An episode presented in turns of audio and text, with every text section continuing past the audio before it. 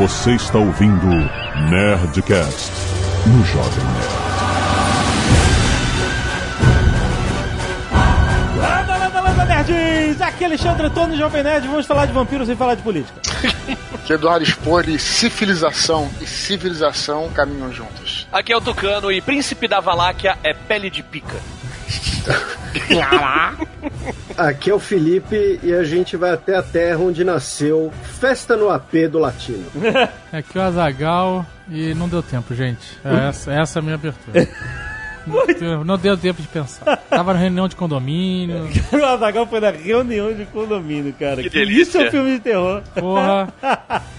Muito bem, nerds! Estamos aqui para falar da figura fantástica e a figura histórica do Conde Drácula, do Vlad, Aquele que nunca foi conde. que nunca foi com exatamente, justamente, cara, existem tantas lendas, ele que é... Nem né? vampiro, só pra. Né? Hein? Depois- é, exato, né? Spoiler. Isso você não sabe. Isso tu não sabe. E olha aí. Vai que? O que, que esse comunista sabe que a gente não sabe? E-mail. Canelada.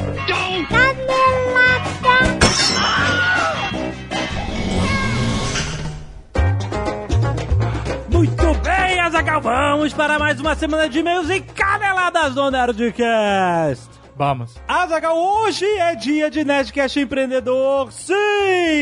Semana passada teve gente falando, "Ah, cadê o Nerdcast Empreendedor? Porque teve cinco sextas-feiras né, em agosto. Como Nerdcast Empreendedor é sempre a última sexta-feira do mês, tá aí ele hoje. E nós vamos falar sobre um assunto muito interessante, que é por que empresas gigantes falem. Porque os caras têm grana, os caras têm capital de giro, os caras são gigantes, poder. Como essas empresas colapsam? A gente tem um monte de exemplos pra dar, a gente vai conversar sobre isso e sobre as qualidades que uma empresa pode ser grande, mas pode ser aplicada a empresas pequenas, empresas médias que estão crescendo. Que qualidades ela tem que absorver para que ela, quando se tornar grande, não venha caindo como um meteoro. Muito maneiro o papo, você sabe, trazido pelo meusucesso.com, onde você tem acesso a documentários espetaculares com a qualidade hollywoodiana sobre os maiores empreendedores do Brasil, cara. Tem muita coisa maneira. E agora, olha só, para estimular você a conhecer a plataforma sem gastar, sem ter aquele negócio de, ah, eu vou, eu não sei se eu quero fazer assinatura ou não, você tem sete dias grátis para testar. E esses sete dias grátis não é um, só um demo, é acesso completo a todo o conteúdo da plataforma, cara. Vale a pena você, vai, vai lá conhecer meusucesso.com e baixa agora que já está no seu feed o Nerdcast Empreendedor deste mês. Ouve lá!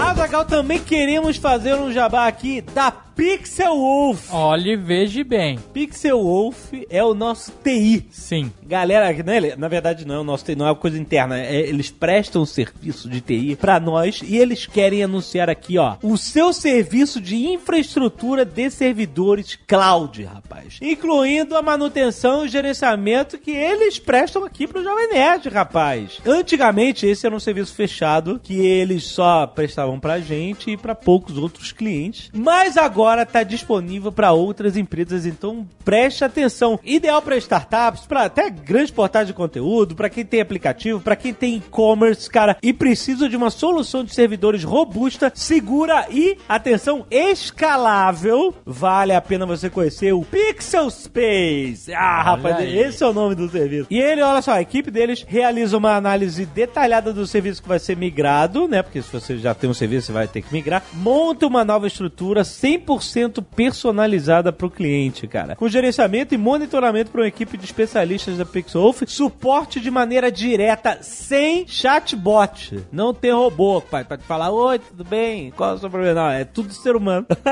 Com mensalidade fixa, sem variação do dólar. Muito, muito Isso é importante. importantíssimo.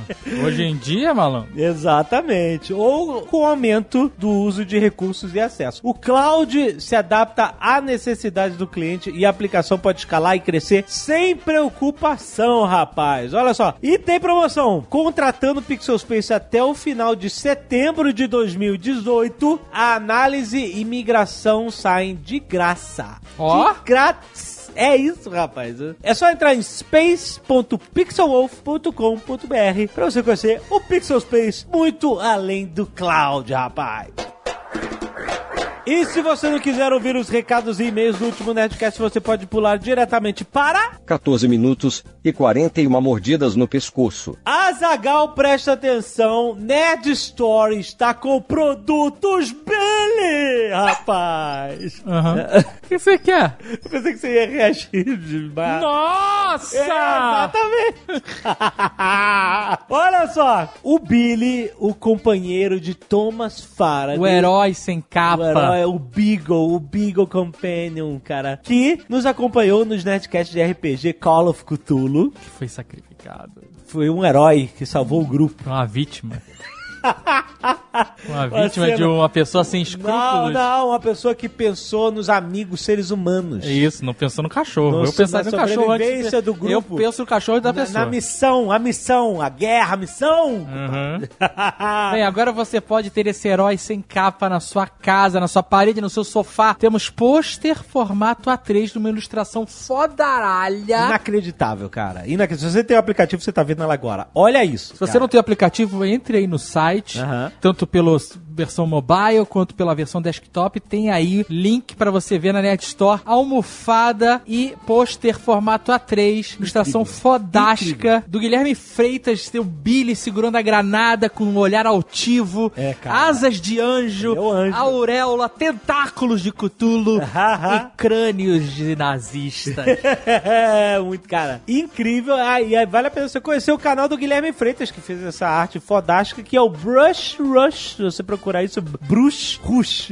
ele faz speed painting no canal dele, ele mostra tudo. Inclusive, é. o link que tem aí no post, que você pode clicar pra ir, Ah. é justamente da, do speed painting dessa arte. Que ele fez, é, exatamente, do Billy. Cara, inacreditável. Vai conhecer e vai comprar agora, porque isso vai acabar. Não, e ficou realmente fantástico. Muito foda, Ficou cara. incrível. Vá lá, vá lá, Nerd Store, a maior loja nerd do Brasil! Quero agradecer os nerds que doaram sangue essa semana e salvaram vidas, como Elder Salles Bastos, o Jorge Rafael Cavalcante, Alessandro Pimentel, Patrick Barbosa, Henrique de Moraes, Afonso Amaro, Everton Gonçalves, Tiago Menezes, Aline Fruhauf, Flamínio Nunes e Fábio Rogério da Cunha. Muito obrigado, seus nerds! Artes dos fãs. Temos um Niarlatotep por João Pedro Nero Pereira. Muito maneiro. Olha que foda. Temos o anão e a princesa. Ah, esse eu vi. Pela Giovanna Gioia. Acho que é você, é você e a portuguesa. Sim, hein? sim. É muito maneiro. Eu até mostrei pra portuguesa. Eu tinha visto já antes. Olha aí que Ficou legal. muito legal. A portuguesa só perguntou o que aconteceu com os olhos dela. Mas ela gostou pra caramba. Eu achei bem legal. Valeu pela arte. Tem o Dom Zagal pelo João Cavalcante, ficou muito maneiro também. E um Ozob pelo Jonathan Grendel, cara. Valeu, arte dos fãs! Felipe Silva, 29 anos, JavaScript Developer, São Paulo SP. Esse não é o meu primeiro e-mail. O Netcast 634 me emocionou ao lembrar um momento bem legal da minha vida que foi no mesmo período que eu trabalhei no mesmo lugar que o Caio Gomes. O Booking? Deve ser? Ou não, se ele trabalhou. Ou. Quantos anos ele tem? 29, ah. 29. Ah, vamos ver. Ele pode ter trabalhado com o Caio Gomes no, no Brasil. É, vamos ver. Ter um cientista na empresa foi uma experiência bem legal, já que não tive essa oportunidade anteriormente. As conversas na hora do almoço são de outro nível e ajudava bastante a dissipar algumas fake news quando um estudo era apresentado. A empresa mostrava um diferencial grande por investir em ciência, o que infelizmente vemos em poucas empresas brasileiras, e como resultado ficamos sempre para trás na criação de inovação e tecnologia. Sobre o incômodo do Dos quartos que já foram vendidos na lista de busca do Booking Booking.com, criei uma extensão de navegador na tarde de sábado para resolver isso. Olha aí, Anagal. Muito bom. Basta instalar para não ver mais essas opções quando pesquisar no site Booking.com. Ele botou o link aqui da, da extensão do, do Google Chrome. E ela elimina, ela elimina os quartos que já acabaram. Olha aí, seu Ué. Caio Gomes. A extensão tem código livre e se algum outro desenvolvedor quiser ajudar a melhorar, é só entrar em contato através do GitHub, que é arroba FLPMS. Muito bom, olha aí. Bruna Dancini, 26 anos, professora de língua inglesa e mestre em literatura. Olha aí. Deu uma bela carteirada. Deu. Curitiba, Paraná. Lambda, lambda, lambda, este não é meu primeiro e-mail. Etiqueta cumprida, gostaria de parabenizar a todos os envolvidos por todos os anos de Nerdcast. Muito obrigado. Sobre o episódio 634, ressalto que a presença do André é sempre enriquecedora. Como pode alguém explicar as coisas de maneira simples e encantadora todas as vezes? Ah, o André é demais. O tema é muito interessante e é algo que me passa pela cabeça sempre. A ciência no Brasil há muito está separada da indústria. Todavia, sendo essa o motor de evolução de nossa sociedade. Muitas vezes pesquisas se retraem ao gabinete dos professores e revistas científicas que jamais serão lidas. Ver cientistas brasileiros aplicando seu conhecimento e inteligência pelo mundo é motivador. Após concluir meu mestrado, fiquei muito desmotivada com a área acadêmica. Porém, meu desejo por conhecimento continua pungente. Com esses relatos, fico ainda mais inclinada para dar uma chance para a vontade de estudar neurolinguística e entender um pouco como é que as pessoas aprendem um idioma. Vai que o Flávio Augusto quer montar um time de ciência. Às vezes você consegue um job até com nossos amigos aí. É, Essas empresas de Booking, Facebook estão contratando a, a rodo. Exatamente. Anyway, obrigado por enriquecer minhas sextas e basicamente todos os outros dias com Nerd Office, GTV da Portuguesa, lives, etc.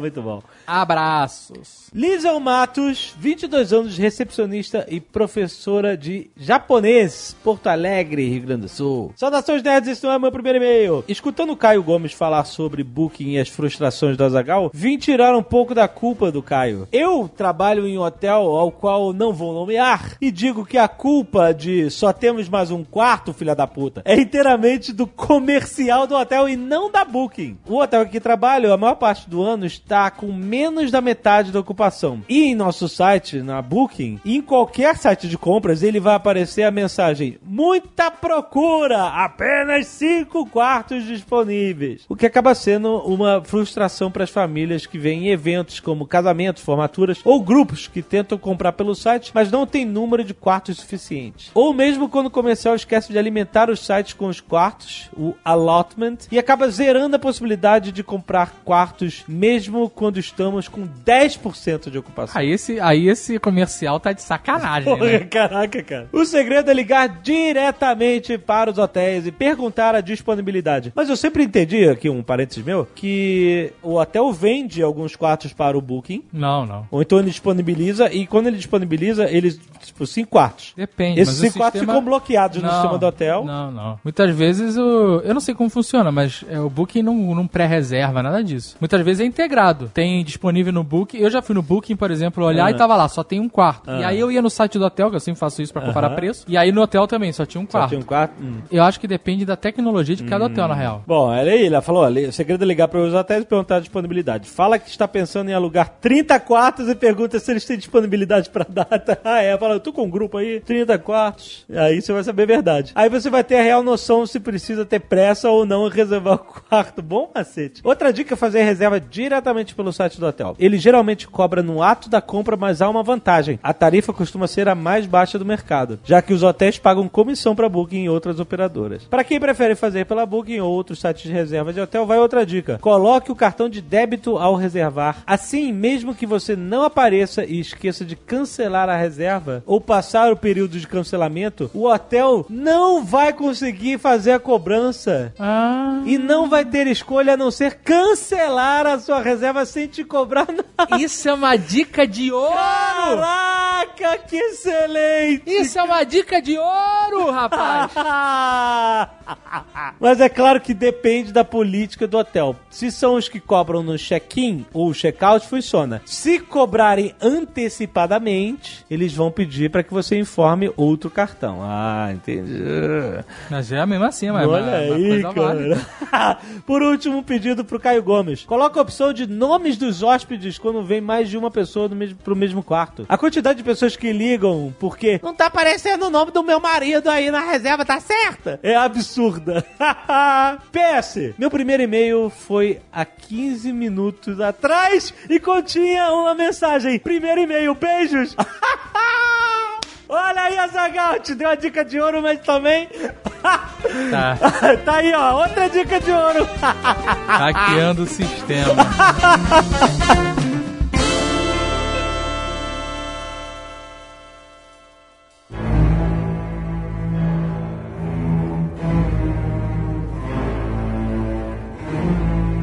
esta figura lendária, Gary Oldman, o Gary Oldman. Bela Lugosi. ah, Gary Oldman gritando. tantas encarnações, tantas encarnações de Conde Drácula. Vamos lá, vamos, por onde a gente começa a contar essa história, né? Da onde vem essa inspiração toda pra se transformar o cara no, no vampiro mais famoso de todos? Chupador, né? Chupa E. Não é? O quê? É, chupador de chupador de sangue. É isso. Sim. Sim. É o que a gente pode dizer. A lenda do vampiro precede, assim, esse negócio do, do ser que chupa sangue sei, das cara. outras pessoas Eu precede. só conheço de, eu só conheço de cinema e Annie Rice. Quem poderia falar bem disso é o nosso amigo Paulo Coelho, né? afinal de contas é um vampirólogo formado pela É verdade, é verdade. London, como é que ele fala, né? Ele segue. Segundo as palavras dele, é isso mesmo. É é uma lenda que não tem nenhum lugar específico e acontece em maior grande parte do mundo, que é essa ideia de uma criatura que suga a tua energia, né? E teve uma época até na. Tinha essa história, né? Que existiam os vampiros emocionais, pessoas que sugam energia e tal. Então é isso que ele falava, pelo menos. É o que falou, pelo menos, quando ele esteve aqui com a gente. Ô Dudu, eu sempre pensei que pirâmides eram alienígenas porque tinha em vários lugares. Você destruiu essa minha. essa minha ideia falando simplesmente que é o jeito mais fácil de construir alguma coisa muito alta, certo? Né, Bom, É. fico até meio tímido em. Me fala um negócio. Se vampiro tem em várias culturas ao redor do mundo, tem alguma explicação pra isso ou eles realmente existem? Ah, eu acho que. Bom, eu não sei também, como eu não sou nenhum tipo, nenhum vampirólogo, né? Mas o que eu acho é que essa, esse arquétipo de alguém que suga a tua energia e tudo é uma coisa quase que universal, né? Ah, o que eu sinto isso aí, pelo menos. Não sou nenhum especialista, não. Tá certo. É, o que eu tenho pra dizer. Felipe, História, vamos falar de história. Que a gente já falou de vampiro, né? Fudeu. Fudeu? O vampiro tá na tua casa? Não, não. afinal, qual é a história do Conde Drácula, que não foi conde, que, mas que não foi vampiro, que empalava as pessoas, que morava na Romênia, na Transilvânia? Qual é a, a- a semente dessa salada toda? O termo que você usou é salada. É um termo mais family friendly, porque o termo correto seria uma suruba mesmo.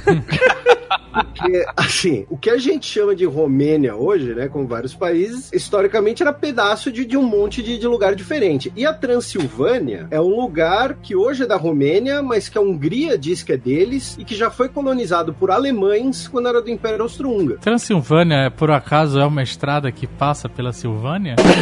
É quase isso. É Silvânia de floresta. É além da floresta. Ah, é? Olha só. Em alemão, a região da Transilvânia em alemão chama Siebenbürgen, que são se- é, sete cidades, sete castelos, que inclusive é o brasão da Transilvânia. Então, mas esse nome existe hoje. Se você for lá, tá lá. Bem-vindo a Transilvânia. Ca- Carimba no passaporte. que Transilvânia. Pá! Existe até porque é uma fonte de turismo bem grande. É claro, se eu fosse um cara da Transilvânia. Porra, mudava o nome. Se tivesse, se tivesse outro nome, mudava pra Transilvânia, foda-se. Exato. O carimbinho tem que ter aquele um dentinho, né?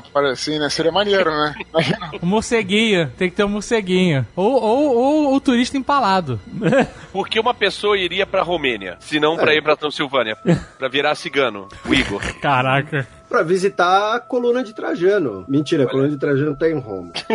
mas ela é sobre a conquista da Romênia. Não, mas a, a Romênia, não sei, pode ser um lugar turístico. Às vezes a pessoa pode ter família Não, é, romena. é- é lógico que é um lugar turístico. É a. Porque tem a É Transilvânia. Transilvânia. Deixa eu ver aqui. O que fazer na Romênia? É, mas é, é bonita. A Transilvânia é toda bonita, cara. Cadê a, a lenda daqueles bosques? É, esse- os lugares feios estão ficando bonitos. Tá muito errado isso, né? O Brasil tá ficando zoado e os lugares. O Brasil é um país bonito, né? Mas tá ficando esquisito. Aí você vai pra esses lugares pra Rússia, não tem fila de pão, não tem fila de vodka, não tem sol, não é nada. Aí vai pra Transilvânia, é um lugar bonito. O que fazer na Romênia? Romênia aqui. E aí, ó, a- e, e só como curiosidade, o atual presidente da Romênia, ele é dessa minoria alemã da região da Transilvânia. Ele não sei se ele é um vampiro, mas ele é dessa minoria alemã que eu mencionei por conta lá do Império Austro-Húngaro. Se ele tá no sol, ele não é vampiro. O único presidente vampiro a gente sabe em que país está, né? Antigamente, a região onde está a Transilvânia também era chamada de Valáquia. E, por conta da influência dos húngaros, o Drácula, como o Tucano falou, falou, ele não era um conde, mas ele era um voivode, que era o conde dos húngaros, digamos assim. É conde em húngaro. Em português realmente traduz como conde, mas ele originalmente lá na Ucrânia, no, o- na época dos vikings suecos que foram colonizar lá a Ucrânia, ele era só o- um general, na verdade, não era nenhum título nobre, era um título mais militar, né? E o que eu acho talvez mais curioso, né? E aí é. A gente, né, alguns programas, e acho que o Eduardo já falou bastante disso, né? Sobre a questão do legado de São Jorge, mas Drácula está ligado a São Jorge. Porque Exatamente. Drácula vem da casa de Draculeste, porque o, o Vlad, o Empalador, ele era filho do Vlad II Dracul, que é dragão em romeno, porque era uma família de devotos de São Jorge. Caraca! Que. Que suruba. Então, assim, o Conde Drácula é o Conde filho do dragão. Caraca. É Dracúlia, né? Dracúlia. Dracon. Dracon.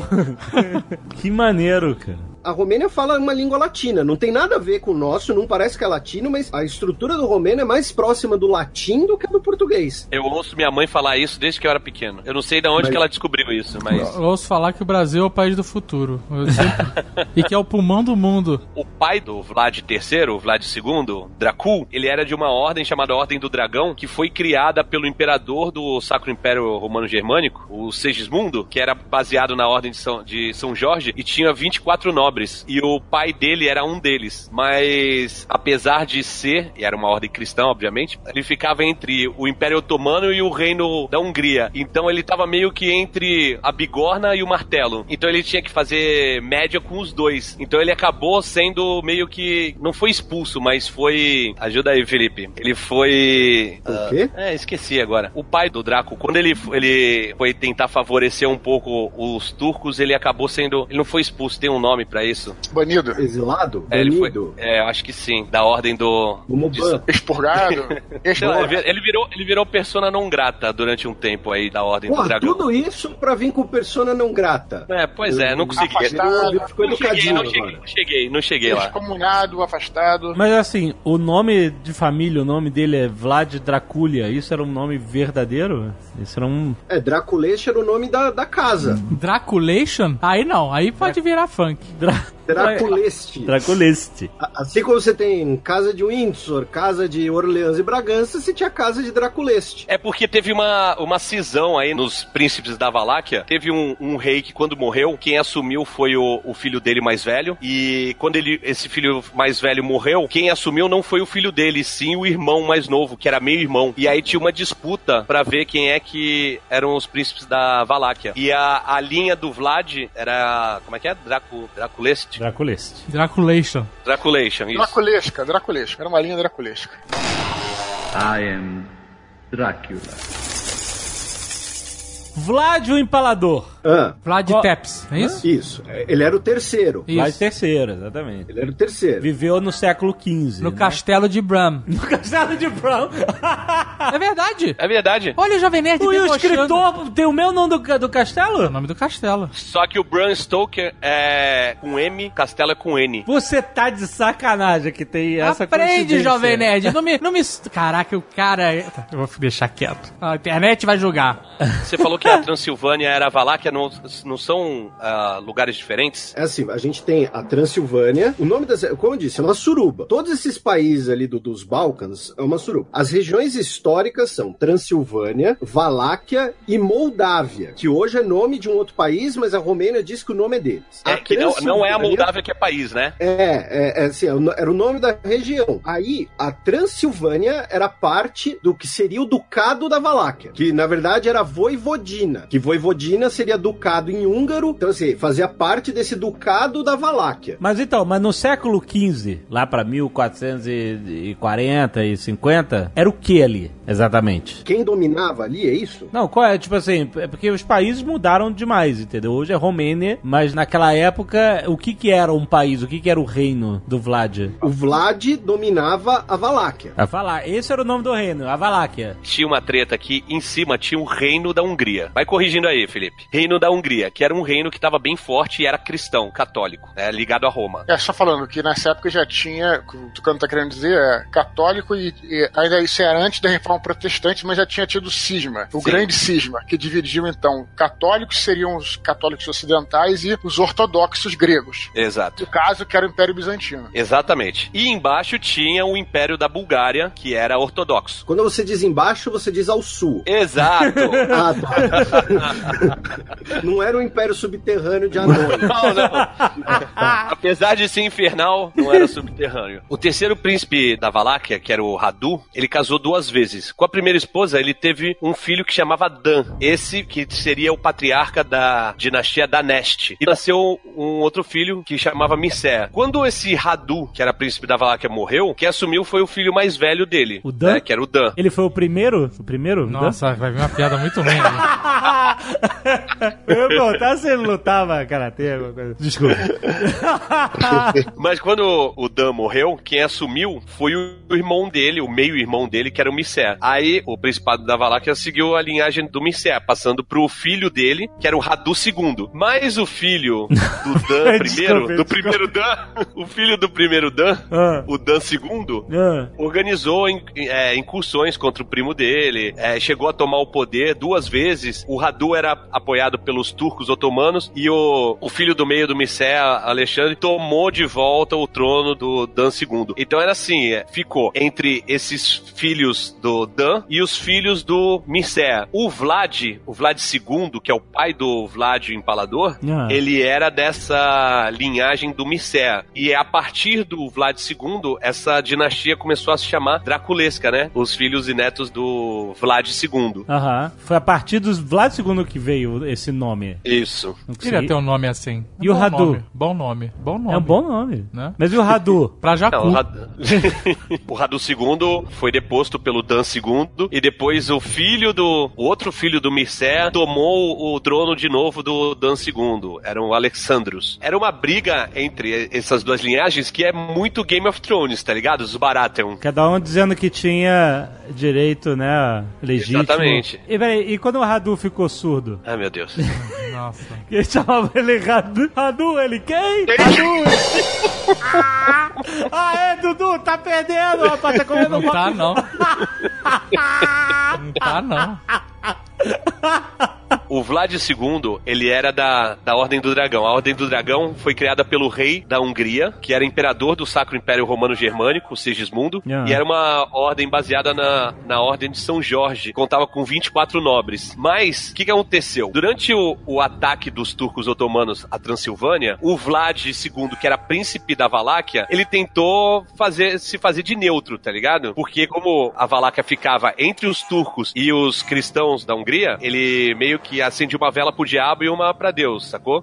Ele era vassalo da Hungria, dos húngaros, mas ele pagava tributo pro sultão otomano. Caraca. E aí o que aconteceu? Quando os otomanos invadiram, tentaram invadir a Transilvânia, ele mandou uma de neutro. Quando os húngaros venceram os otomanos e expulsaram eles, tinha um cara que chamava João Corvino, que o filho dele era o rei da Hungria, expulsou o Vlad Dracul da Valáquia e meio que expulsou ele da Ordem do Dragão também. Aí, anos depois, o Dracul, com a ajuda dos otomanos, dos turcos, retomou o trono da Valáquia. Mas a- além dos tributos, ele teve que deixar os, os, os filhos mais novos. Inclusive, um dos filhos mais novos era o, o Vlad o Empalador. Deixou de refém com os turcos. Aí, Ah. o, o Papa e o rei da Hungria lançaram uma cruzada contra os turcos para impedir que os turcos invadissem a Europa. Exigiu que o Dracul se juntasse, né, o, o Vlad Dracul, se juntasse às forças cristãs que era liderada por esse Corvino. Vlad Dracul era o segundo, Vlad. É o pai do, do, do Drácula. O pai do Drácula. aham. Essas forças cristãs eram lideradas por aquele João Corvino, que era o cavaleiro branco que expulsou o Vlad Dracul da Valáquia. E aí eles, fa- eles falaram: não, você tem que se juntar porque além de ser, ser cristão, você é vassalo da Hungria e é da Ordem do Dragão, então você tem que se juntar. Aí o Dracul chegou e falou assim: pô, se eu for pessoalmente, os otomanos vão matar os meus filhos. Então eu vou mandar o meu filho mais, mais velho, que também chamava Mircea, esperando que os turcos poupassem a vida dos filhos. No final das contas, os cristãos foram derrotados. Dracul e o Mircea culparam o Corvino pela derrota. O Corvino ficou 200% pistola e matou os dois. Inclusive o Missé, que era o filho mais velho que se juntou às forças cristãs, ele foi cegado e enterrado vivo. Caralho. A galera não, não, não era de, de brincadeira, não. E aí o Corvino, então, nomeou um outro cara, um primo do Vlad II, pro trono da Valáquia. E matou os dois. Aí, bom, quem era pra ser o, o herdeiro do trono era o Vlad III. Então, um jovenzinho, né, chamado Vlad Draculia, filho do Draco, e ele tinha aspiração, né, ao trono da Valáquia. Ele, com a ajuda dos turcos, ele foi e tomou o poder. Só que aí ele ficou só dois meses e foi expulso pelo Corvino de novo. E aí, por isso que eu falei lá no começo que príncipe da Valáquia é, é pele de pica. Porque entrava um e os turcos lá atiravam. Aí botavam outro cara no lugar. Esse cara que tava no lugar, os húngaros iam lá, tiravam e botavam outro no lugar. E nessa, o, Vlad III foi príncipe da Valáquia três vezes e cada vez ele tava aliado de um. Às vezes aliado dos turco-otomanos, às vezes aliado dos húngaros. E aí, pra deixar ainda mais complicado, né? E o, o Tucano descreveu bem a, a suruba. É, parabéns, Tucano, né? Por relatar surubas. Cara experiente, cara vivido. Eu, eu levantei, eu sabia que alguém ia cortar. Quando o- a fama de empalador do Vlad vem quando ele vai conquistar, expulsar aqueles saxões alemães que estavam na Transilvânia, que chamam o lugar de Siebenburgen. E aí o que, que ele fez? Quem não podia ser escravizado, quem não, não servia para eventualmente ser vendido como escravo, melhor dizendo, ele trouxe para sua terra e empalou. Ele fez lá um, um caminho de pessoas empaladas, falando mais ou menos: olha, agora eu que mando nessa porra, tá? Voltei de vez e para dar um recado. né? Era assim que ele Porra, dava recado. Tá entendido. né? Ficou claro, ficou bem claro. A maior o ato de psicopatia do cara, né? Como o otomano, como o Tucano falou, o otomano, né? Como o Tucano falou, os otomanos chegaram na região, ali no, no segunda metade do século XV, e falaram: Ô, ô Vlad, você tem que eh, jurar sua, né? Não era nem lealdade, né? Que fazer um juramento, né? De, de, de obediência a mim, pessoalmente. E aí o Vlad pegou e empalou os enviados do sultão. Eita. E aí o sultão ficou puto e começou a querer, né? eh, levou pro pessoal esse, esse assunto ali na Valáquia. Porque não se empala mensageiro. Muito menos do, do, do sultão do, do Império Otomano quando tava no ar, né? Tinha acabado de derrubar Constantinopla, quem era esse cara aí pra, pra me. Caraca, mano. Pra me enfrentar. E, e é o mesmo sultão, o sultão Mehmet II, né? Mehmet é Maomé em turco. E assim, a, a gente falou da Romênia, né? De visitar a Romênia e tudo mais, mas assim, Inclusive, se for visitar a Romênia, não é euro, hein? É, é, é leu romeno. Leu, Romeu? É, só pra vocês saberem, importante. É um bom destino, porque o euro com o preço que tá, meu irmão. É verdade. Eu vi uma vez um programa de turismo, se bem que isso foi na década de, de 2000, 90 aí, depois da queda da União Soviética, que era tão barato você viajar pra lá, pra esses países dos Balcãs, que você ficava nas... É, tinha assim, um- os palácios dos caras que eram os antigos ditadores e fizeram um é, hotel, né? E tu ficava lá no quarto lá do, do mega ditador lá, que, pô, por um preço excelente. Mas até hoje esses países são... tem um preço até mais razoável, né? Croácia, por exemplo, e tal. Então, fica a dica aí, cara. Com o dólar o preço que tá é o euro. E aí, o, o, né, além de destino turístico, que a gente hoje chama de Romênia, ela meio que tem o contorno que ela tem hoje a partir de 1919, não tem nem 100 anos direito. Caraca. É, o- todas essas regiões aqui, elas vão ser parte do Império Otomano, vão progressivamente se tornando independentes, sendo disputados pelos russos e pelo Império Austro-Húngaro. Quando nós temos a Revolução da Romênia no final do século XIX, eles viram um país, mas que não é o país que existe hoje. Então, a, a Valáquia, ela era um vassalo otomano, depois vira ali um protetorado russo. A Moldávia, a mesma coisa. E a Transilvânia vai fazer parte do Reino da Hungria. Por isso que a Transilvânia até hoje é disputada entre romenos e húngaros. Né? Os húngaros dizem que a Transilvânia é deles. É um pedaço de território.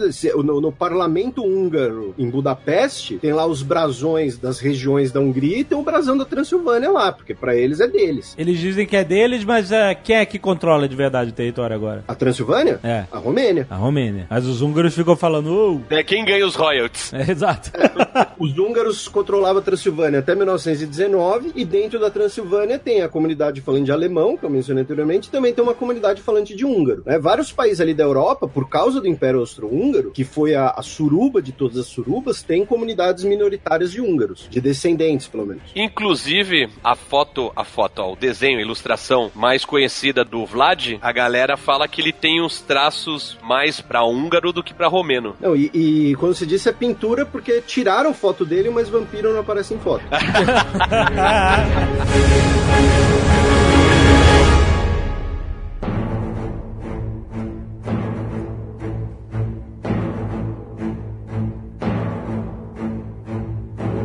Tá, mas é, esse episódio dele empalar os, os mensageiros do Império Otomano foi isso? Foi isso que criou o apelido dele de Vlad o Empalador? Ou ele... Ele já tinha feito uma, uma estrada de empalados antes dos mensageiros. Então, mas isso é lenda ou realmente o cara costumava fazer essa parada? Né? Não, não, era, não, não não é lenda, não. É, Nesse caso, assim, é, é bastante verificável, porque era o seguinte: é, o empalamento, claro, tem várias teorias e eu não sou exatamente um expert em métodos de tortura, mas o empalamento ele teria uma origem nos húngaros, no- nos hunos, na verdade. né? Os hunos que tinham umas, umas coisas meio. métodos de tortura bastante violentos, e aí nessa região a, a ideia do empalamento é mais ou menos como no Império Romano era a ideia da crucificação, era, era o castigo mais violento, mais agressivo possível. Eu não estou dizendo que os hunos inventaram o empalamento, mas eles transformaram essa ideia em algo relativamente comum nessa região, ali no leste europeu, Balcãs, como o castigo mais cruel para os piores crimes possíveis. Mais ou menos como era a crucificação no Império Romano. Caraca. Eu Diz prefiro que- crucificação. Você prefere? Não, não, mas então explica. Preferiria. qual é a sua preferência? Preferiria. Não, você preferiria como crucificado ou como crucificador? Eu sabia, da onde você tá Como partindo? crucificado, pô. Como crucificado. Ah, tá. Agora, se você for o carrasco, qual você prefere? Não, carrasco não. Como se o cara, se tivesse na condição de ser um crucificado ou empalado, pudesse escolher. Ele não pode escolher, mas ele pode preferir.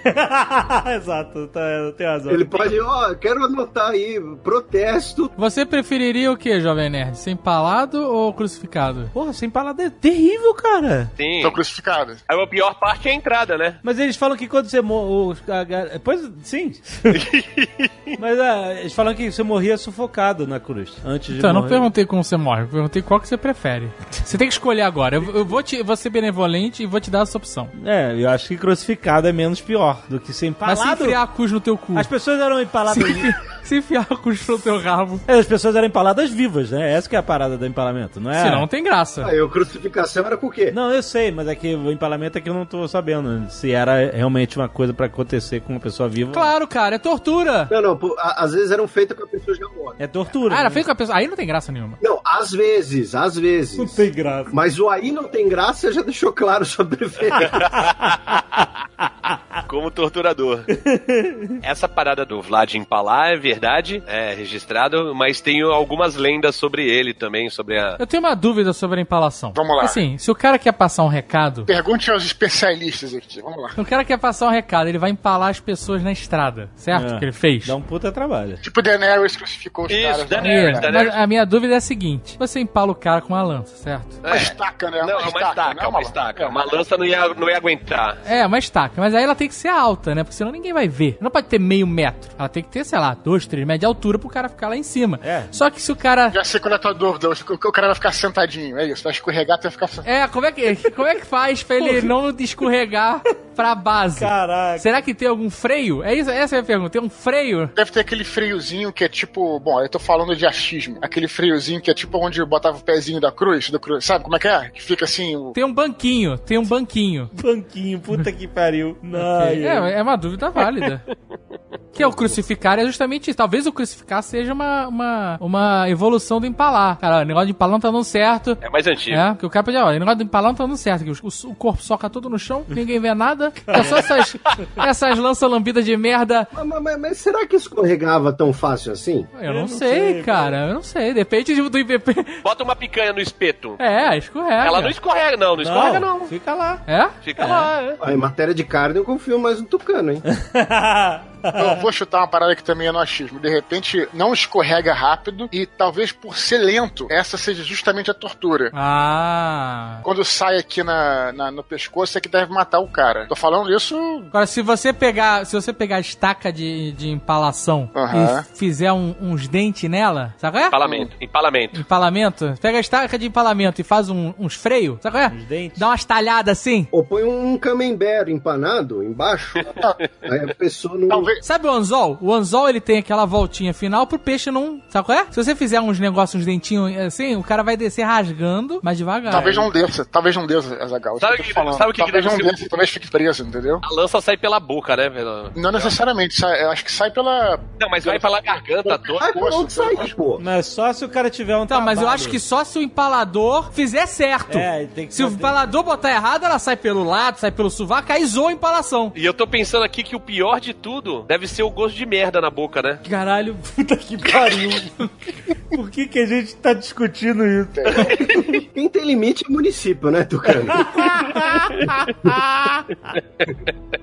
Ai, gente. Tem umas curiosidades, umas lendas dele. Tem um que diz que um- quando ele tava preso lá na. meio preso, né? Quando ele tava convidado na Hungria. Tava um detido, detido. Um capitão da guarda do reino húngaro lá entrou na casa dele, invadiu a casa, porque tinha entrado um ladrão lá. E aí o, o Vlad matou esse capitão e deixou o ladrão ir embora. E aí o rei perguntou: por que, que você fez isso, cara? E ele falou assim: não, você entrar na casa de um nobre tem que ter toda a reverência. O cara entrou entrando assim, eu não, não admiti. E matou o capitão. E diz que quando ele tava preso. Peraí, peraí, E o peraí. ladrão? E o, o ladrão entrou fazendo reverência? Não, mas o cara não era capitão da guarda. Caralho, que, É porque ele fala assim, o ladrão... que cara O temperamental. ladrão não sabe o que tá fazendo. O capitão agora deveria saber o que tá fazendo, é isso? É, tipo isso. Cara difícil. É um cara difícil, é um cara difícil mesmo. E quando ele ficou preso, ele ficou com saudade de empalar a galera. e ele capturava. Empalava nego no chuveiro, né? Não, gato, gato, passarinho, o que viesse lá, ele ficava torturando e empalando Que com, isso? com lancinhas. Cara, mano. Como assim com lancinhas? O cara tava preso com estoque de, de, de lança no... Ah, cela? cara, é, ele é- não é um preso comum, cara, é tipo o Lula, né, cara? Ele fazia com a perna das mesas, das cadeiras, é isso? Ele virava a cadeira de cabeça pra baixo e empalava o passarinho. E disse também que ele botou uma taça de ouro no meio da cidade, é, onde ficava o castelo dele, não na Transilvânia, na Valáquia, né? E aí ele falou assim: olha, quem quiser pode beber nessa taça, só não pode levar pra casa, tá? E que Ih. ficava lá o, a taça de ouro na praça pública e ninguém nem encostava na, na taça. Ficou lá até ele morrer. Também quando ele morreu, mano. quando morreu? Vai ter que ter cagado dentro da taça, mano. E diz que a cabeça dele ficou fincada numa, numa lança em Constantinopla durante dois anos. Caraca. Não empalaram ele. Não, não empalaram. Arrancaram só a cabeça e deixaram lá. Fraco, fraco demais. Então, então, peraí, eu quero saber. Então ele foi derrotado em batalha, é isso? Foi derrotado, foi. invadiram e. O- os otomanos, como eu disse, levaram o lado pro pessoal, aí arrumaram lá o outro nobre da região, um cara chamado Bessarábio, que inclusive tem a região da Bessarábia, né, que depois vai passar pra União Soviética, e aí ele falou, falou ó, é, cê, eu quero derrubar o cara, vocês estão puto com o cara, me dá um apoio aí, eu vou lá, derrubo ele, e a lenda diz que ele teria dado a cabeça do Vlad de presente pro Mehmed II. Otomano é muito engraçado, né? Eu sempre eu penso assim, tem os mano e os otomanos. Caralho, caraca, tá todo mundo velho já mesmo, né, cara? Agora o Eduardo ele tá, tá devagar, mano, né? Porra, Dudu. Eu pensei que ele ia falar alguma coisa do, do empalamento, tá ligado? Sei lá, que era o primeiro-ministro que falava. Hã? Caralho, agora eu não entendi a piada. Como é que é? Também não. Parlamento. Nossa, nossa. Caralho. Caraca, Eita, nós. a idade tá chegando. O cara fazendo piada sem graça e tossindo. Pô, E tossindo, né, cara? Tá um kit velhinho completo, né, cara? Só falta peidar, né, cara? Deve estar se peidando, deve estar se peidando, é que o microfone não é bom. Só faltou peidar. I am Dracula.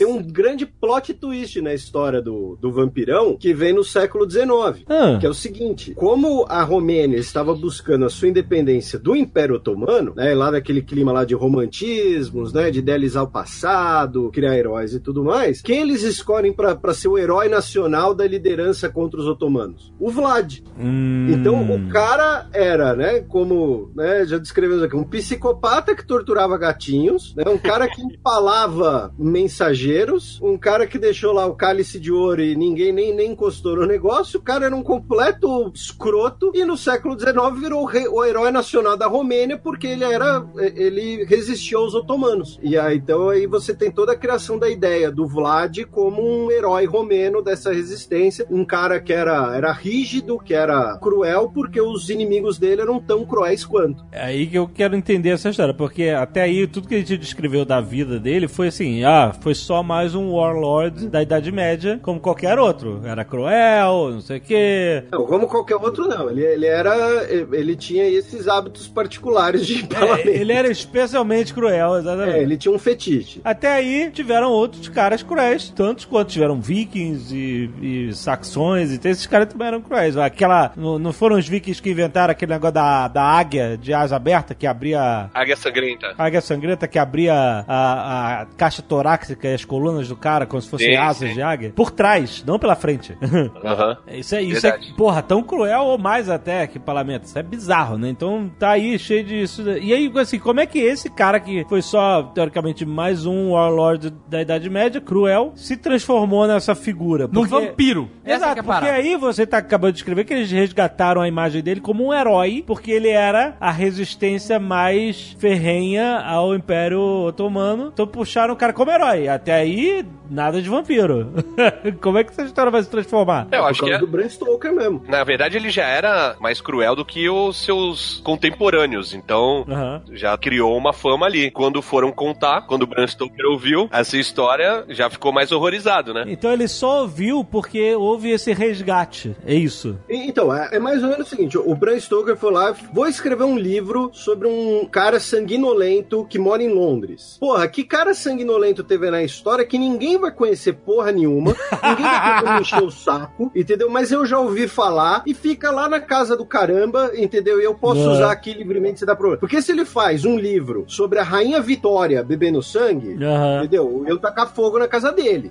Agora você vai lá, faz do, do, do Drácula na casa do caramba, lá na Romênia, que nem os romenos sabem onde fica, na cabeça dele, então não tem problema. E outra, tem toda a história, não sei se vocês lembram no, no filme, que ele tá indo lutar contra os infiéis, que são os otomanos. Aham. Não, mas qual E quando filme você ele tá volta- No, no Drácula do Bram Stoker. Exato, Ah, é. tá. O filme do, do Keanu Reeves, é. Isso. Do, do, do Gary Oldman. Gary Oldman. Ele vai lutar contra os otomanos e aí quando ele volta, a mulher dele morreu. Essa história é mais ou menos verdadeira, porque nesse período ele tava realmente lutando contra os, os otomanos. E aí teve uma reviravolta, ele teve pouco apoio da Hungria pra lutar contra os otomanos e os otomanos começaram a, a invadir a Valáquia. A mulher dele, desesperada, se jogou de cima da torre do castelo. Caraca. E aí foi quando ele fugiu pra Hungria e foi preso. Então é assim, ele tava lutando contra os infiéis e a mulher dele realmente morreu. Na história do Bram Stoker, ele, ele fica puto com Deus por causa disso. É, porque ele era cristão, né, na, na história. dele. É, porque ele era cristão e, e Deus deixou, permitiu que a mulher dele, o amor da vida dele, morresse enquanto ele tava lutando por Deus. E aí Aham. ele, ele meio que rompe com Deus, né? Aham. Na história, pelo menos, do livro. Só acrescentar primeiro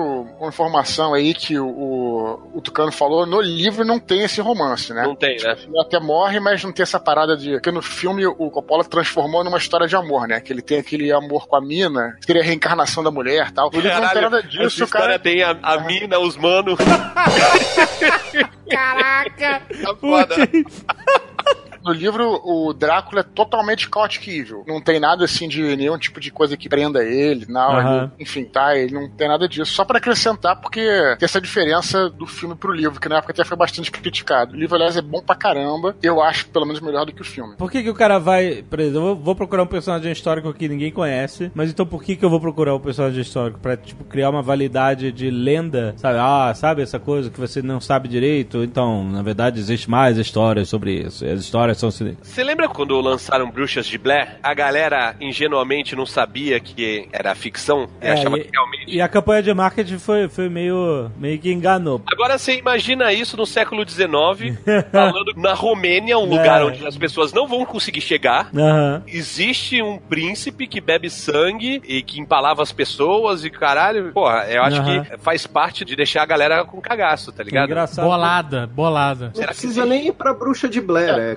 corrente gente- de WhatsApp. A gente tem que WhatsApp. E tem que lembrar também que século XIX estava vivendo, assim, aí especulando, tá? Estava vivendo a era do é, imperialismo e o nacionalismo muito forte, né? E esse medo do estrangeiro era comum em maior parte da Europa. A Europa ocidental, altamente xenofóbica, altamente antissemita e altamente, enfim, sendo um príncipe eslavo ou do leste europeu e lembrando também da religião ortodoxa, não é da religião, na verdade, agora já era a igreja anglicana na Inglaterra, mas eu acho que o Bram Stoker pode ter trabalhado com isso, pode ter trabalhado com esse medo do estrangeiro, lembrando Romênia, ciganos, eu já falei de antissemitismo aqui, já falei de xenofobia, é o preconceito contra os ciganos, embora ele- o Drácula não, não era cigano nem nada, mas naquela região, até hoje é muito grande na Europa. Então eu acho que, talvez, especulando, sei lá, é a criação de um vilão dentro de uma ótica vitoriana, talvez esses elementos fossem atrativos ao leitor naquela situação. Apesar de que ele tirou do contexto e você lê o livro perfeitamente, enfim, sem ter um contexto necessariamente é, histórico ou alguma coisa assim. Mas talvez ele possa ter trabalhado com isso, fazendo uma E- E especulação. ainda aqui. por cima, permitia você juntar todos esses elementos que o Eduardo elencou e ser um aristocrata, né? Ser um cara lá numa, é, numa mansão em Londres e tudo mais. Então acho que é, é por aí mesmo. Agora, o Frankenstein também usa de Você personagens pega parte de vários lugares, né? Pega várias É, não. partes. Né?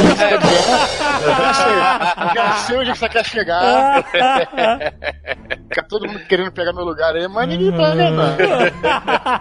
Eu ia falar que também é, é baseado em personagem histórico, né? É uma história chocante mesmo. Caraca, Dudu! Nem foi tão boa assim. Ah, foi bom. Foi ok. I am Dracula. Mas é, é engraçado ver como é que essas lendas nascem e como elas vão se transformando e tomando proporções que eram inimagináveis antes. Uma coisa in- incrível que tem a ver com isso é a própria. O que fez a Mona Lisa ser tão famosa, né? Ela era até 1907, eh, no início do século XX, ela era só mais um quadro do Da Vinci. Era um quadro da Vinci, ok, beleza. Mas era, era isso, né? Mas era isso. Ah, a selfie. E aí roubaram a Mona Lisa. E ela ficou dois anos desaparecida. Então, quando reencontraram a Mona Lisa, caraca, reencontraram o quadro do Da Vinci que foi roubado dois anos atrás. Olha aí a Mona Lisa, ai, não sei o que. Aí que ela ficou famosa mesmo. Por causa do roubo. Ou seja, o roubo foi armado pelo Louvre pra cobrar. Pode ter sido. Porque. cê- mas não é engraçado você imaginar isso? Porque não é assim, o Da Vinci pintou a Mona Lisa e minha obra-prima. Pô, vem na, sabe, luz dos céus e ilumina a Mona Lisa e a humanidade toda vai. Não, cara, tava lá. Era só um quadro dele. Você quer ver um, um exemplo também de lenda que é baseada em. Quer dizer, todas as lendas são um pouco, mas Harry Potter. Harry Potter não é lenda. Não, é então- cópia, é diferente. Não, não, não, não. A história de, de Hogwarts, pelo menos é o que me contaram lá em Edimburgo, é, que a gente fez uma excursão para as Highlands e a van parou lá, o ônibus parou em frente a, um- a uma escola gigante, assim, um puta portão, e falou que aquela escola tinha servido de inspiração para criar Hogwarts. Por quê? Tem uma lenda em Edimburgo que as crianças, como era uma escola para a aristocracia, só para crianças ricas, as crianças pobres ficavam na grade olhando lá para dentro e ficavam imaginando por que que elas não podiam entrar lá, por que que só algumas crianças tal, e elas é, imaginavam que era uma escola de bruxos. Hum. E a autora, J.K. Rowling. Rowling, ela morou em Edimburgo, né? Então provavelmente ela teve contato com essa história, com essa lenda urbana da cidade pra fazer a história dela. Imagina se fosse em São Paulo. Um gordinho, o Harry Potter ia ser o gordinho do Outfit. Ah, o que eu acho maneiro aí que o Alexandre falou sobre outro aspecto, maneiro, né? Curioso, qualquer coisa assim, de como é que uma peça que é, poderia assim dizer, a princípio despretensiosa, né? O Bram Stoker era um escritor, não era, vamos dizer assim, um profeta, nem um clérigo, nem nada disso. Escreveu uma obra de entretenimento e como é que essa obra suplantou a própria história, na verdade, né? Porque Exato. dia, se você procurar, você obviamente acaba encontrando quem é, como a gente está fazendo aqui falando no programa. Mas quando você fala em Drácula, ou em Vlad Drácula, Dracul, obviamente você, a primeira coisa que você pensa pensa em vampiro, né? E isso não é incomum ao longo da história. Você vê, por exemplo, obras como A Divina Comédia, por exemplo, O Paraíso Perdido, do John Milton. Tem coisas que você vai ver, obras populares hoje em dia, que citam partes do inferno, partes do céu, que os caras inventaram, os escritores inventaram. Não foram, não tá na Bíblia, ou não foi um profeta, foram escritores. Isso já, eu acho interessante como é que essas obras literárias ou qualquer coisa assim, muitos aspectos já se misturaram com a crendice popular, Uhum. falar dessa forma, né? Eu acho que isso também é aspecto interessante da história do Drácula.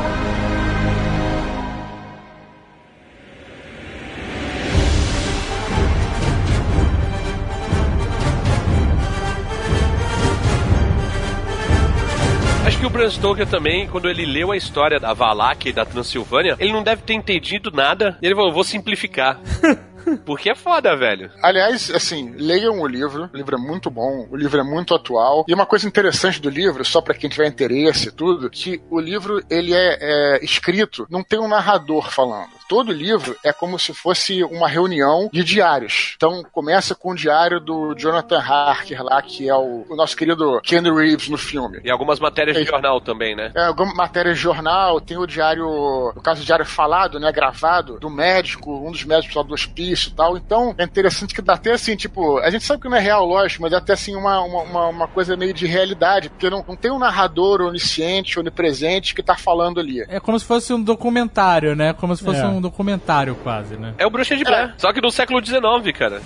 É interessante. Talvez isso também tenha sido alguma coisa. Bom, eu não sou especialista em literatura do século XIX, mas talvez isso também tenha sido um grande atrativo aí, que, que fez o livro ser um sucesso e até hoje. E aí, é, é claro que o filme nunca vai conseguir reproduzir isso, né? O filme vai contar a, a narrativa da mesma forma que a gente conhece, o início, meio e fim. E é legal a linguagem de diário justamente que tem esse lance documental, é totalmente fora do que a gente tá acostumado a ler, né? Mas no livro não tem o Gary Oldman passando a faca na, na língua, né? pois é, a gente perde algumas coisas, exatamente. É uma coisa que deixou um pouco frustrado na época, que sou um cara tradicionalista. Então, pra mim, vampiro morre à luz do sol. Aham. E no livro, no livro não, assim, né? No livro, o, o, o Drácula, ele consegue andar na Londres à luz do sol, né? Que tinha aquele fog e tal, tudo mais. Isso também até aparece no filme. Mas ele não tem os poderes dele. Os poderes dele estão bastante reduzidos. Esse negócio de o vampiro morrer com a luz do sol já caiu, né? A Nossa. saga Eclipse, a saga Eclipse tá aí pra. da Eclipse. Crepúsculo. Não, cara, mas esse ponto é porque eu acho que eu li o Entrevista com o Vampiro antes, que aliás é também uma trilogia, nada demais, mas eu li os três, né? É o Vampiro Lestat, o Entrevista com o Vampiro, o Vampiro Lestat, Rainha dos Condenados. Porra, é excelente. livros. Excelente mesmo. É excelente. sim. O Drácula também é o do Bram Stoker, como você falou. Eu li todos, inclusive. E, mas é isso, o vampiro morre no amigo. Que é essa palhaçada? Ah, mas é. Não fica brilhando? Não. Pô, se o próprio cara que. O Azaghal respondeu não, sério. Eu não. o que? O... O cara tá senil? Eu não sei mais o que Mas- esperar. Cara, conta piada, to... ri da própria piada, tosse e peida. Teve uma discussão boa aqui na época que a, a Bárbara tava lendo os livros da saga Eclipse. Pô, e... eu achei que você ia falar da Anne Rice, meu irmão. Porra. Não, não. Aí eu cheguei e falei, Bárbara, isso não é vampiro. Eles, eles brilham no, no, no sol. Vampiro morre no sol. Ela virou pra mim, é, só que vampiro não existe. é, exato, né? Aí eu cheguei e falei assim, então tá, então vamos fazer um, um saci branco com duas pernas e boné ao invés de, de barrete, tá ligado? É, pois é, mas a lenda não tem dono, né? Esse que é o negócio. Não tem copyright. Cada um faz de um jeito. Não, mas por outro lado, eu acho maneiro também. Os personagens aí, literários e mitológicos, que seja, também tem as suas limitações, senão é foda, né? É, mas assim, nos livros da Anne Rice, os vampiros mais velhos, eles vão ficando mais poderosos com o tempo. Isso. E eles resistem mais, os primeiros lá, eles resistem algum tempo ao sol. Mas eles são ligados entre eles, né? Os vampiros, eles são todos ligados ao vampiro mestre lá. Sabe qual é? O super vampirão. E aí, se esse super vampirão é exposto ao sol, ele aguenta, sei lá, um minuto, vamos supor. Não Ah. lembro quanto tempo é. Aham. Só que os vampiros depois dele, que estão abaixo dele, morrem imediatamente. Ah, só se o cara. Porque eles são ligados, no, no caso da história da Anne Rice, né? Porra, então tem uma estrela da morte na Anne Rice. É, é o vampirão. Destrói uma, matou É, tudo. tipo isso Caraca. tipo, os, os vampiros mais novos são obliterados. Os e- caras vão pro sol eles morrem Mas só automaticamente. porque eles são descendentes. É, né, porque é como se tivesse enfraquecido o vampirismo. Todo o vampirismo como um todo. É, Caraca. Entendeu? Quanto mais próximo do vampirão, mais forte vampiro você é. Eu só li entrevista com o vampiro. Isso, eu acho que isso vem depois, né? Esse eu acho que é do vampiro Lestat, se eu não me engano. Lestat, Isso também cai por terra no filme do Blade. é. Ah, Ah, cara, você Porque o Deacon Frost passa protetor solar, tomar no cu, cara. mete uma jaqueta e um capacete Capacete.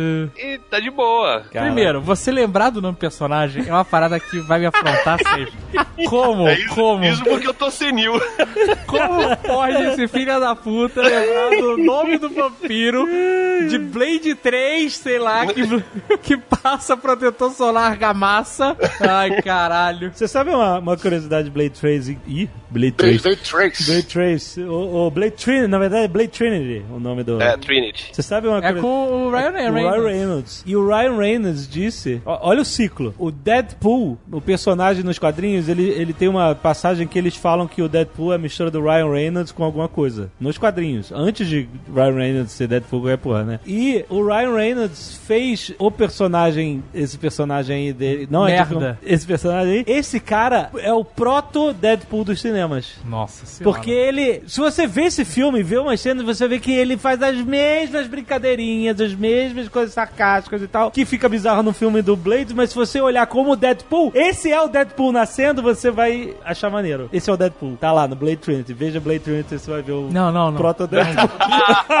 Não veja, não veja, sério. Não, mas sabe o que, mais que tem nesse filme? Ah. Eu não sei se é nesse ou no 2. Tem o. Caraca, o Daryl, The Walking Dead. ele é um vampirão? Não, não, ele é o, o cara que fica dentro da van. Você lembra disso? Não, Não, claro cara, que não, não, cara. né? Como você lembra?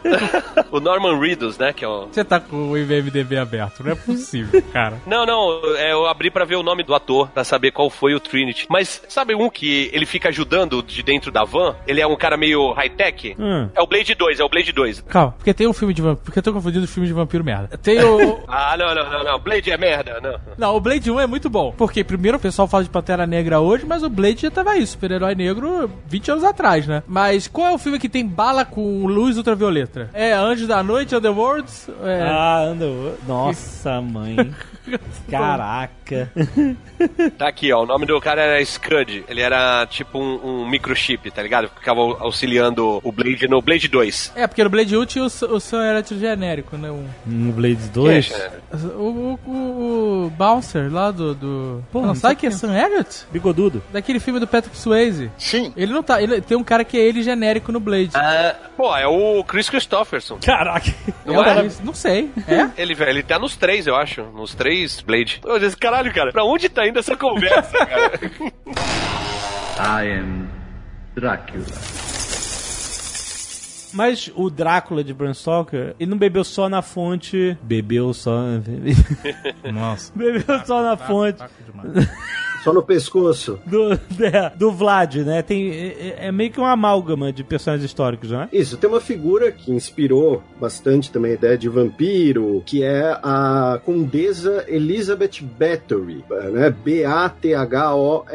Inclusive tem uma banda de black metal com esse nome. Ela era uma total psicopata, ela era húngara e durante, né, atualmente onde ela nasceu é... não é Hungria, ou é, ou é Eslováquia, ou é Sérvia, enfim. E ela, durante um tempo, ela tinha terras, pelo menos ali na Transilvânia. E ela teria, né, quando eu digo assim, teria, né, eu tô, tô sendo eufemístico, mas assim, tem muitos testemunhos, eh, evidências e, e tudo mais, de que ela matou pelo menos, pelo menos 300 jovens garotas, e ela teria, né, ela o- acreditaria que isso seria uma forma de se manter jovem. Então, ou beber o sangue delas, tem referência a banho de sangue, né? A própria ideia, né, do, do, do sugar energia, né? Então, se eu matar a jovem, Ah. eu, eu vou continuar jovem, né? Mas, enfim, ela era uma total sádica, né? Isso é, é, é fato. E, assim, colocam os números entre 300 e 600 Aham. tá? mulheres. Sempre mulheres ah, no castelo dela, inclusive com assistência de outras pessoas, né? De forma sempre bastante violenta.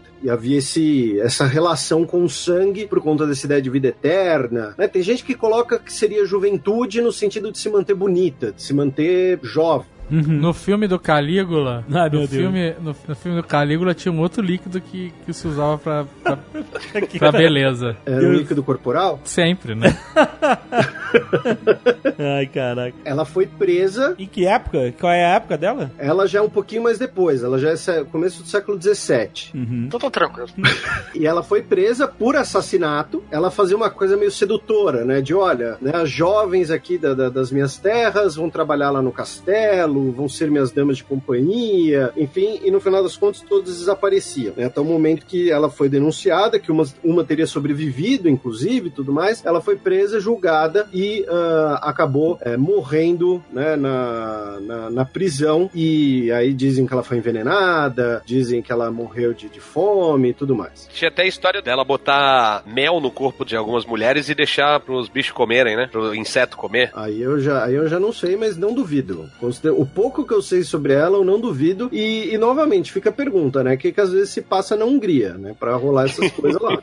Olha, eu acho mais fácil acreditar que ela realmente sugava sangue das jovens pra se manter jovem e bonita do que acreditar que uma mulher rica no século XVII foi presa por assassinato.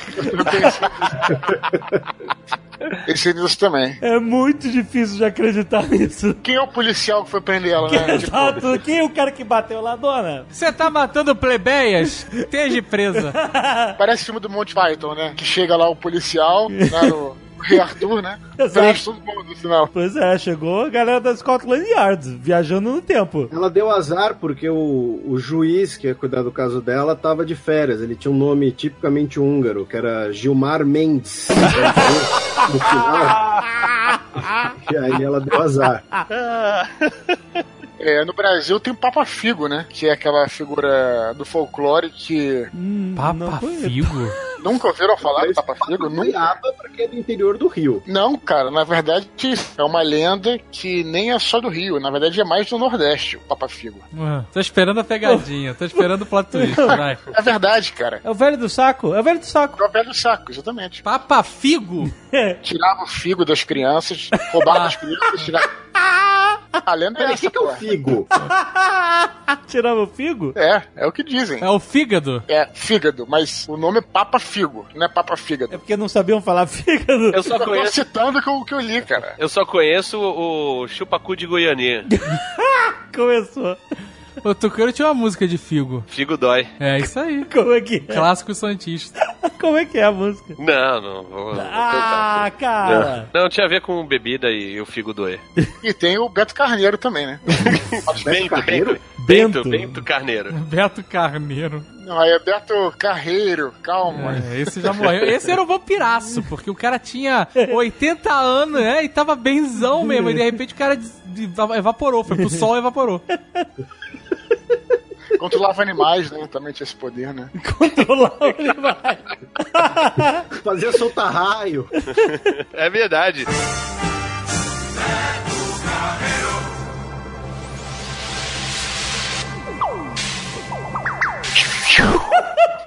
Com chicote, Eu né? não fiz da sonoplastia, Tucano. Ai, caraca. E ele tinha um castelo. É verdade. Tem um castelo no Beto Carreiro World. Tá. O nosso Alucard aí. Caraca, cara. É, caroto. Será que daqui a 150 anos vai ter uma lenda Não, sinistra? já falei. O nosso vampiro, na verdade. Ninguém nunca levou um espelho, né, pro lado desse, assim, pra tentar tirar uma foto. Não, tem a foto do vampirão descendo a escada. Porque o vampiro pode ficar invisível, né? Segurando a mão do diabo, né? Que o pessoal Diabo, fala, não é o diabo, é outro vampiro essa só. foto famosa. Essa foto é maravilhosa. É muito boa. Tem o Nosferatu, que é um, é um caso de, de violação de copyright disfarçado. Por quê? É, O, o Nosferatu, é, então. o cara queria fazer o filme do Drácula. É. Só que o, a família, não, não sei se era viúva, filho, não queria vender os direitos do livro. E aí o cara fez o, o filme do Drácula, só que pôs outro nome. Ah, mas ele fez um vampiro diferente, É, vai. ele é- Ele fez um vampiro mais animalesco, mais deformado. O que ele queria era fazer o Conde Drácula. Ele falou: tá bom, já que não querem me vender, eu vou fazer um filme de vampiro, faço uma coisinha um pouquinho diferente aqui, né? Aquela coisa, posso pegar seu trabalho? Pode, só não faz igual. E aí fez o Nosferatu. Mas aí tem um monte de filme de vampiro, de Drácula. É, a Depois família liberou. perdeu. Não, depois, Não, né? mas o Nosferatu é de 1922. É, É, de quando os porra, direitos é. do livro ainda existiam. É, depois entrou em domínio público aí. Mas isso, isso, isso hoje em dia existe, gente. Quanto site nerd existe por aí, a gente não. É, foi Que isso a cada dois anos foi alguma coisa de Robin Hood. Porque os caras estão lá sem ideia nenhuma, é um nome que todo mundo conhece, tá em domínio público, então você não precisa pagar pra ninguém, você faz qualquer merda com o nome Robin Hood. Literalmente qualquer merda, mano. Exatamente. É, é- Drácula é igual agora. Drácula, vampiro. Falar nisso, Mas vai vampiro sair. nunca foi domínio público. Vampiro não. Drácula sim. Vampiro não. Vampiro tem dono? Não, não, é, Vampiro sempre foi livre. É, vampiro é folclore, tá, tá, tá certo, tá certo. Vampiro não. Mas Drácula tem dono? Agora Drácula não mais. Não Hoje, mais. hoje não mais. Lembra do Drácula 2000? Nossa. Tem muito filme Esse ruim, cara. foi merda mesmo. A melhor expressão do Drácula moderno é pra quem via Scrubs. Era a ideia que o J.D. tinha de escrever uma história sobre um médico que era vampiro e se chamava Dr. Acula. É, esse era um. era um bom nome mesmo. Tinha uma série que passava na Globo que o, o nome do cara era Alexander Lucard. Lembra disso? Alexander Lucardi? Alucard. Alucard? Ah, contra. Ah, é da família do Ozob. Aí, esse- Um dos primeiros quadrinhos, assim, que, tipo, sabe aquela coisa de juntar dinheiro da escola pra comprar e tal? Foi X-Men versus Drácula. Foi em duas Nossa, ou três edições. nossa. Era uma merda. Era uma merda. Foi uma das primeiras decepções que eu tive na minha vida. Ah, e hoje, agora, eu, vi, eu li no, no, no Nerd Bunker a história. Nossa, cara, quadrinhos eles têm que vender qualquer merda. História dessas de universo alternativo, onde o Punisher morreu e foi ressuscitado por Odin e virou o motocanto fantasma cósmico, viaja no tempo, pega o Thanos bebê e transforma o Thanos no Punisher. Nossa, mãe do céu! Nossa mãe do céu, um milhão de vezes. Ih, cara. I am Dracula. Mas olha só, o, o negócio interessante de vampiro que a gente não falou aqui, e que o seu Eduardo Spor sabe muito, é do RPG, Vampiro à Máscara. Ah, aí você Joguei trouxe. bastante. É. Você trouxe um segredo, guardado. a galera que jogava RPG live. É, o pessoal do teatro aí, Que- pessoal que- da Laura Alvim. Que não era sentado na mesa, a galera Era se performático, performava, ia fantasiado. no lugar. Dentinho. Já joguei tanto live quanto o RPG de mesa mesmo. A gente começou jogando. Então, O de mesa a gente não quer saber, a gente quer saber do Zero live. desculpa pra tomar vinho vagabundo. Você era vampiro ou você era vítima? Isso é a primeira pergunta. Não, eu fiz vários personagens, na verdade. Assim, não tinha nenhum personagem fixo, não. Pelo menos de vampiro, né? Tinha um projeto que era mundial, né? Porque na época o próprio estúdio White Wolf, que publicou esses livros todos, eles eram centralizados. Então, cada cidade tinha o By Night, né? Que é, por exemplo, Curitiba By Night, Rio By Night, que era esse projeto de live de vampiro que era coordenado a partir da. e mandava os relatórios lá pra Wolf e tal. Na live, ó, só pra avisar a galera, porque isso tem mais de, sei lá, 30 anos, a live não era ser transmitido online. Live era a vida real. Live action, live action. É, live action, é, exatamente. todo mundo interpretando fantasiado, exatamente. Dudu tem cara de que era Malkavian. Não, ela sempre foi Bruhá, cara. É mesmo? É, é claro, iconoclasta, totalmente rebelde. Mas o- o... Dudu tem tatuagem, cara, radical. Mas aí, você tinha dente de vampiro? Você levava dente... Cara, sabe que, na verdade, sabe o que eu mandei fazer na época com um dentista mesmo? A parada era alto e. Só Caralho, colocava. Parabéns, parabéns. Ah, escuta, só colocava no. Mas é aí que tá, é- era mais show off, porque eu tô te falando. Não, jura? Não, não, calma, peraí. Uma coisa de cada vez. Você fez o que no dentista? Os caninos? É, tinha uns caninos, só os caninos, não era a parte toda, né? Uhum. Era parada maneira, era um dente que encaixava só nos caninos. Não, não era muito longo, porque senão não. Senão você não ia conseguir falar, né? Eu ficava... Não, é, Tipo aquele cara no chiclete, sabe? Não, o cara foi no dentista fazer as presas, maluco. É. Vamos respeitar. Mas o live de vampiro, aí que tá, ele na verdade, primeiro que era. Eu, eu acho um eu achava dos mais maneiros, porque primeiro que você não precisava se fantasiar necessariamente, porque você é, era. O cenário era onde você tava, era o Rio de Janeiro, naquela época. na- então você, pô, eu ia botar uma jaqueta de couro e tal, pronto, estava caracterizado. assim, né? Jaqueta de couro no Rio de Janeiro é fantasia, Eduardo. Exatamente. Ainda mais no verão. E aí que tá, mas é, o, o lance, o RPG Vampiro, né, até hoje, é um RPG muito mais político e de intriga. Então, geralmente os lives, isso é interessante, que é uma coisa que o próprio cara que escreveu o livro criou. Onde tem as reuniões, na verdade, era chamado de Elysium, que era todos os clãs dos vampiros se reuniam e lá não podia ter briga, não podia ter porrada, não podia ter confrontamentos. Então, na realidade, Pô, é, isso de Highlander, hein? é, sim, o Highlander era, era o é solo sagrado, né? É. Era uma, na verdade, era um jogo de intriga, na verdade, de política. Não sei, não tinha, né? Não- o fato de você ter é, dente ou não ter dente, ou ter... era indiferente na realidade. Você não mordia ninguém, é isso que você quer dizer. Não mordia ninguém. É. Mas o que acontecia isso que eu nunca, eu nunca joguei eu, live, eu não, eu, não, eu não entendi o que, que as pessoas ficavam conversando, é isso? É. Mas tinha um mestre, Tinha um mestre, exato. Como é que é? É assim, você. Bom, não sei como é. Eu falo da minha época, né, Azul? Live hoje em dia é outra coisa. Hoje em dia, hoje é diferente. Você tinha um personagem, você recebia lá quem você era, Alexandre, sei que é tal, do clã tal, blá, blá, blá, e os seus objetivos no jogo. Encontrar o fulano de tal, negociar com ele, sei lá, o comando dos portos, não sei o que. Tinha os objetivos. Então você tinha que interagir, procurar um determinado personagem, negociar com ele, entendeu? E, e tinha os objetivos, né? Tinha a ficha, na verdade, você não jogava dado, você tem lá uma, os seus valores de habilidade, coisa assim, e quando tinha o um confrontamento, quando um tinha um, um, atributo menor do que o outro, tinha aquele papel, pedra, papel, tesoura, sabe como é que você faz? Tipo um, tipo um Junkin Po, sabe qual é? Uhum. Não tinha confrontamento físico, mas agora quando você, sei lá, usava um poder, por exemplo, de ficar invisível, o cara para o cara te enxergar, coisas do tipo. Mas era maneiro, cara, assim, é, eu joguei pouco, na verdade, não, não joguei é, uma campanha toda, mas achava legal justamente por isso, porque ah, o cenário se adaptava muito ao, por exemplo, ah, sei lá, o cara ia jogar no. Só tinha o nego, só tinha conseguido uma garagem pra jogar. Então o jogo era uma garagem e virava um refúgio oferecido pelos Nosferatu. O Nosferatu é um clã de vampiros que vive no esgoto e tal, sabe? Segundo jogo. Era maneiro, cara. Eu gostava pra caramba, me diverti na época. Isso era a continuação de um jogo de mesa? Ou era só live? Live, live era. Na campanha, o que, que acontece? Os caras tinham tanto live quanto o jogo de mesa. Aí no jogo de mesa é que ocorriam as lutas, os confrontamentos. Às vezes no live servia para você encontrar o ancião do seu clã e o ancião do seu clã te dá missão. Ah, eu vou lá, tal, o que, que eu faço? Ah, você tem que ir tal lugar e tal. Aí joga na mesa, né? Onde tem os confrontos, as brigas tudo mais. E o live é uma reunião, é como se fosse uma reunião dos primogênitos e tal. Como, assim, a hierarquia do vampiro é bem maneira, né? Tem desde os antediluvianos que não aparecem, os anciões, os ancilas, os neófitos, e aí tem toda essa, enfim, essa coisa. Era maneiro, cara. É mais ou menos assim que é, funcionava. Uma coisa assim, desculpa a burrice, mas assim, o Rio de Janeiro é uma cidade grande. Quando você fala, ah, você tinha que encontrar o ancião, você tava na zona sul, o cara tá na zona norte, como é que fazia? o cara tá no Leblon, tem que ir pra São João de Meriti. Contra... é, sua missão é chegar na Gávea em 40 minutos. Não, não, não, não, não, não, não uma gincana, cara. o, o Desculpa live, pela ignorância, não tô zoando. Não, não, o live todo se passa num ambiente, tá? É, eles não saíam na rua de dentinho de vampiro, jaqueta de couro.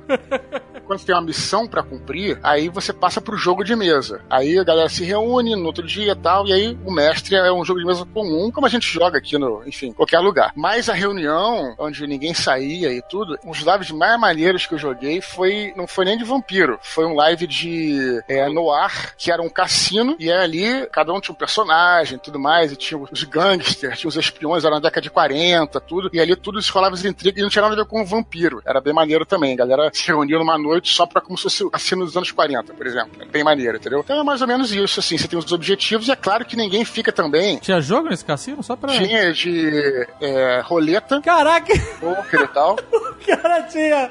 O cara tinha o cassino. Os caras fizeram um cassino clandestino e fingiram que era uma live.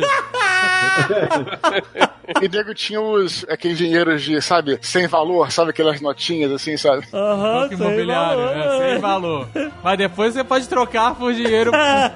Vampirão da jogatina vai em cana.